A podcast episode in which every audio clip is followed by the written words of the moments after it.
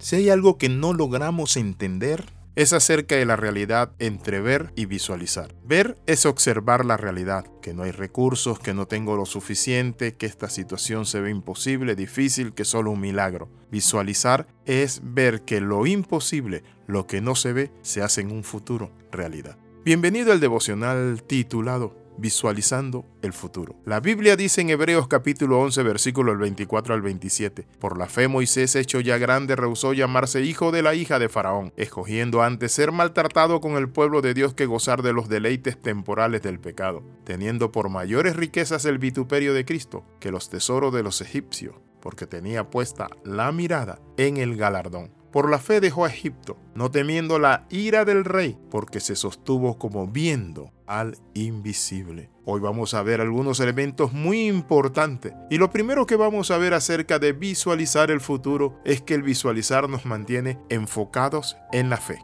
Es decir, nosotros podemos estar en la realidad de que no hay recursos, no hay dinero, de que no tenemos trabajo, de que hay una situación, un problema que parece que no se puede solucionar. Pero en Dios todo se puede solucionar, mi hermano. Por eso la Biblia dice que Moisés, por la fe, ese es el sentido de la visualización, mirar por fe. La Biblia dice porque por fe andamos y no por vista. La vista es la realidad, pero la fe es lo que uno espera más allá de esa realidad por tétrica, difícil o dura que sea. Cuando leemos de Moisés encontramos que ya grande rehusó llamarse hijo de la hija de Faraón, escogiendo antes ser maltratado con el pueblo de Dios que gozar de los deleites temporales del pecado. Entonces podemos decir que visualizar nos lleva a rehusarnos a vivir una vida de acuerdo al mundo. En segundo lugar, nos lleva a entender que el sufrimiento en el pueblo de Dios por hacer las cosas de una manera correcta y delante de Dios nos puede traer problemas podemos tener la certeza de que nosotros saldremos victoriosos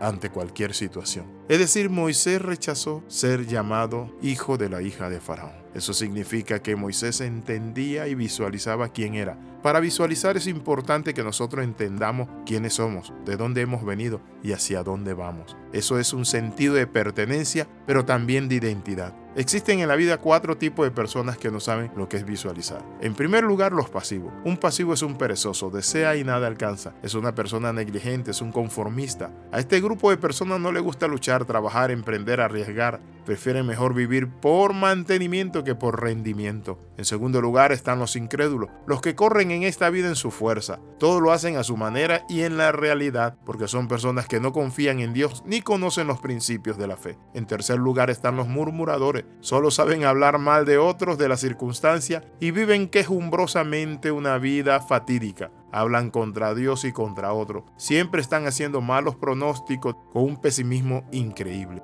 En cuarto lugar están los cautivos. Son los que están presos de un pecado de su propia mente, de un mal hábito, no han perdonado. Estos necesitan la ayuda e intervención externa. No saben lo que es pasar por encima de las dificultades. Viven esclavizados a su mente, al mundo, al enemigo. Pero hoy quiero hablarle de los visionarios o emprendedores la gente que visualiza y ve que en su futuro, en su presente, está Dios. Y saben que Dios va a operar cosas grandes y maravillosas. Entonces, para visualizar es importante entender esto, que no debemos desenfocarnos por el engaño del pecado. La Biblia dice que Moisés escogió antes ser maltratado con el pueblo de Dios que gozar de los deleites temporales del pecado. Es decir, él no se desenfocó, él sabía quién era. El otro elemento importante que nosotros podemos ver es que salió, dice la Biblia, pero como viendo al invisible. ¿Sabe qué significa eso? Es ir más allá de las circunstancias actuales. Es salir de mi entorno y mis límites. Dios es invisible, la Biblia nos lo dice a nosotros. ¿Por qué el libro de Hebreos dice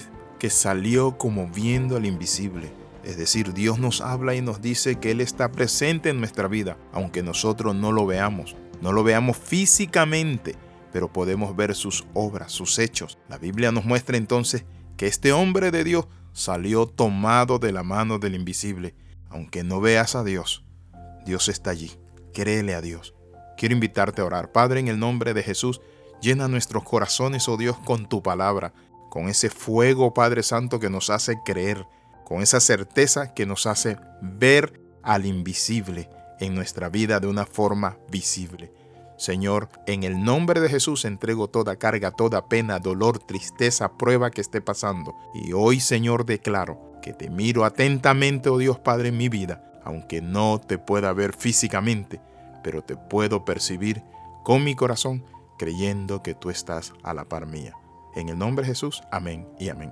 Escriba al más 502 42 45 60 89. Le saluda el capellán internacional Alexis Ramos. Recuerde las 13. Comenta, comparte y crece con nosotros. Nos vemos en la próxima.